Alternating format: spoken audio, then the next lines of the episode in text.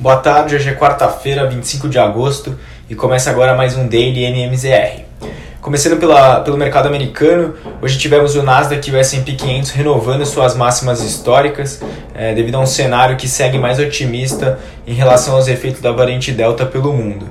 O Dow Jones encerrou em alta de 0,11, enquanto o S&P 500 avançou 0,22 e o Nasdaq subiu 0,15, fechando aos 15.041 pontos.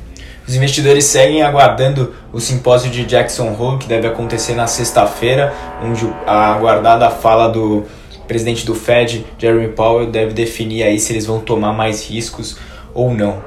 Na Europa, as bolsas tiveram direções mistas novamente. O índice Stock 600 encerrou próximo da estabilidade, com o mercado ainda aguardando essa fala do Jeremy Powell na sexta. E a bolsa de Londres subiu 0,34 já a bolsa de Frankfurt apresentou um resultado pior do que a média no continente, caindo 0,28, é, pressionada aí pela leitura mais fraca do que esperado da confiança empresarial na Alemanha. O índice de confiança empresarial caiu de é, caiu a 99,4 pontos em agosto, anotando aí já a segunda leitura consecutiva em queda. Na Ásia, as bolsas fecharam sem direção única, na, na China, o Xangai Composto segue se recuperando das perdas recentes, diante de notícias de que o surto causado pela variante Delta do coronavírus pode ser menor do que se esperava, trazendo assim mais tranquilidade para a bolsa chinesa.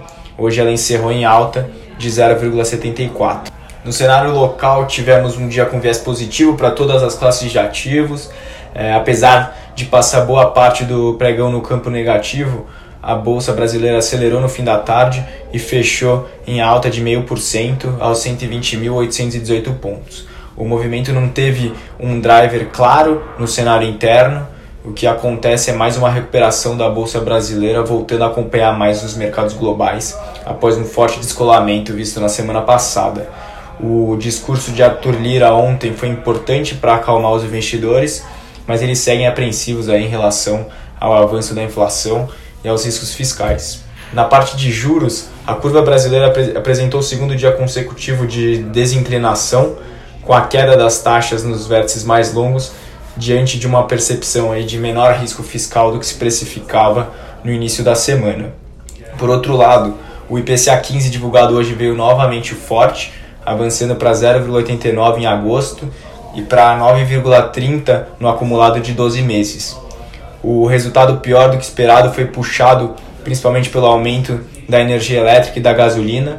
Isso afetou é, ao longo do dia os vértices mais curtos da curva, mas com a ajuda vinda do cenário externo, que, que ficou mais suscetível a risco, o impacto acabou sendo menor.